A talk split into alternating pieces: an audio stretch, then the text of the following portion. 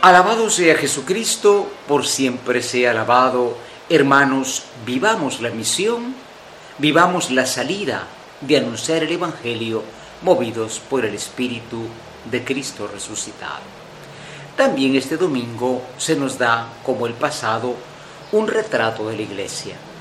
La iglesia no es aquella que está encerrada en sí misma, y la iglesia, pues no me refiero al Vaticano, al Papa, a los obispos, la iglesia somos tú y yo, bautizados, por eso somos iglesia.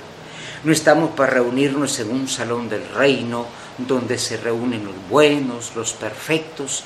No, humildemente vamos por el mundo. Y recordemos que naturalmente esto debe ser movido por el Espíritu Santo. Hay muchos grupos que hacen misión, mormones, testigos de Jehová, y van por el mundo haciendo proselitismo Papa Francisco dice que no es proselitismo, es simplemente atracción. Atraemos por la forma, no solo que hablamos, sino que vivimos. Por eso hoy una imagen de esta iglesia misionera la tenemos en el discípulo Felipe, ¿no? que ya tenía el Espíritu Santo y dice que el Espíritu Santo lo arrastra, lo lleva hasta un hombre pagano que leía la escritura pero no le entendía, el ministro de la reina de Etiopía. ¿Y qué hace Felipe? Dice, no, no voy a ir con este porque es un pagano, es un qué sé yo. No, la iglesia no le pone límites a la misión. Toda persona, todo hijo de Dios debe de recibir la buena nueva con humildad.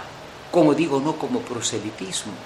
No dijo Felipe, ya tengo yo mucho cuello allá en Etiopía porque conozco al ministro de la reina.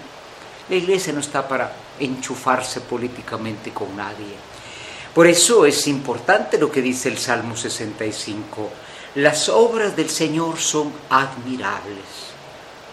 Cómo aquel hombre se sentía atraído por Dios y recibe pues esa visita de Felipe.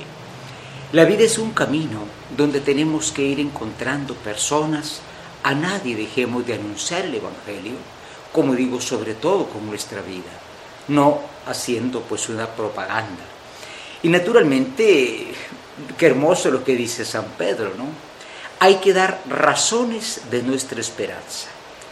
En el mundo va creciendo pues el ateísmo, el ateísmo que niega a Dios, que dice que somos producto de una gran explosión del universo, eh, bueno, que somos parte de un fenómeno natural, niegan completamente a Dios. ¿Por qué nosotros creemos en Dios? No porque estamos engañados. San Juan Pablo II y Papa Benedicto XVI y Papa Francisco han dicho que la fe y la razón se pueden ayudar.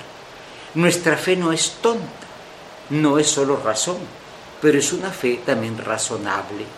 Entonces hay que estar preparado, conocer nuestra fe, para darle razón de nuestra fe aquellos que nos preguntan. Hermanos, pero más que preguntarnos razones de nuestra fe y más que simplemente anunciar el Evangelio a quien pasa como quien da una instrucción, hemos de vivir el mandamiento del amor. Hoy Jesús dice precisamente que el que lo ama es aquel que cree en Él y que el amor es la prueba de la fe en Él. Qué importante porque Hoy tenemos una misión en el mundo. El mundo sufre guerras, sobre todo sufre confusiones, hasta dentro de la misma iglesia. Vivamos la misión a través del amor y recordemos que toda la misión de la iglesia nace del bautismo. Cada bautizado es misionero, cada bautizado está invitado a llevar con humildad, con alegría y con fortaleza el mensaje del Evangelio Ave María Purísima, sin pecado concebida.